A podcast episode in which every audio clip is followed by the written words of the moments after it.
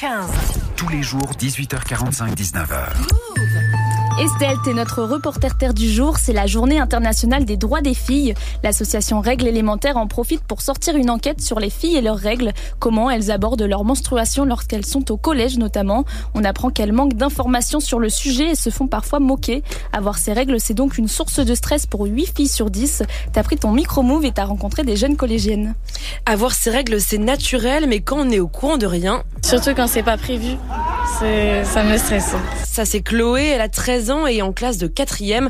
Quand on lui demande s'il a déjà eu des informations sur les menstruations au collège. Un cours sur les filles et, et les garçons, mais on nous en parle pas.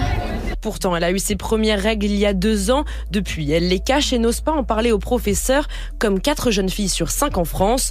En même temps, c'est difficile de le dire à voix haute ou de faire un cours dessus. Et selon Chloé, la raison, elle est bien précise. Il faudrait trouver un moyen pour qu'il n'y ait pas forcément les garçons, parce que ça peut être important, mais ça peut être très gênant. Faudrait que ce soit plus mature, beaucoup plus, surtout qu'on est en quatrième, mais c'est n'importe quoi.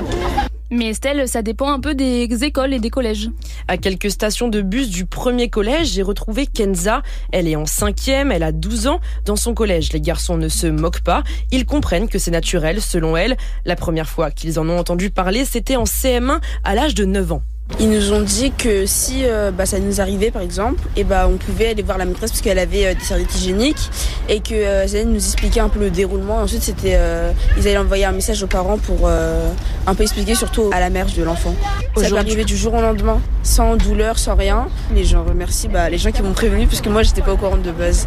Aujourd'hui, la collégienne a gardé l'habitude d'en parler avec sa CPE si besoin. Mais d'après Kenza, le problème autour des règles, c'est le jugement facile et pas seulement chez les adolescents. je préfère en parler avec euh, une fille qui me comprend du coup, puisque elle aussi elle les a, qu'un euh, homme qui ne les a jamais eus et qui peut très vite euh, nous critiquer par exemple. Et pour changer tout ça, certaines associations prennent le relais.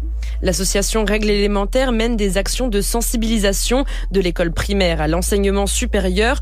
Pour Florence Lepine qui coordonne ces actions, il y a du travail autant avec les élèves que les enseignants. Nous, on a un enjeu en fait à ce que les élèves, dès la primaire, ils aient été sensibilisés pour que tout le monde puisse accueillir en fait les règles sans appréhension. Si on sensibilise en fait les plus jeunes et les élèves, c'est qu'aussi tous les relais éducatifs et notamment les équipes pédagogiques, elles soient formées.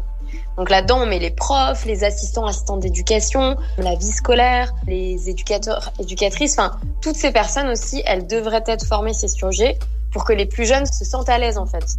Depuis 2001, les cours d'éducation à la vie affective et sexuelle sont obligatoires, au moins trois par an, ce qui n'est pas respecté dans tous les établissements. Un rapport de l'inspection générale de l'éducation, du sport et de la recherche indiquait que moins de 20% des collégiens bénéficiaient de ces trois séances. C'est un sujet qui peut faire peur aux professeurs et aux parents. On va développer par exemple une plateforme aussi où il y aura toute une rubrique qui sera adressée aux parents pour qu'ils et elles puissent aussi euh, mieux parler de ce sujet, en tout cas mieux l'appréhender. Parce que souvent, quand on interroge les parents et quand on interroge aussi certains profs, c'est qu'on n'ose pas parler. On n'ose pas parler de ce sujet parce qu'on a trop peur justement, soit de pas en parler de manière euh, assez compréhensible, soit que ça fasse peur. C'est souvent en fait beaucoup d'appréhension de la part des adultes et du coup, bah, de fait, on préfère ne pas en parler plutôt qu'en parler mal. Les filles ont pourtant leurs règles de plus en plus tôt. 20% les ont à l'école primaire. Il est donc essentiel d'en parler dès le plus jeune âge pour briser les tabous, les malaises et les moqueries. Merci beaucoup Estelle.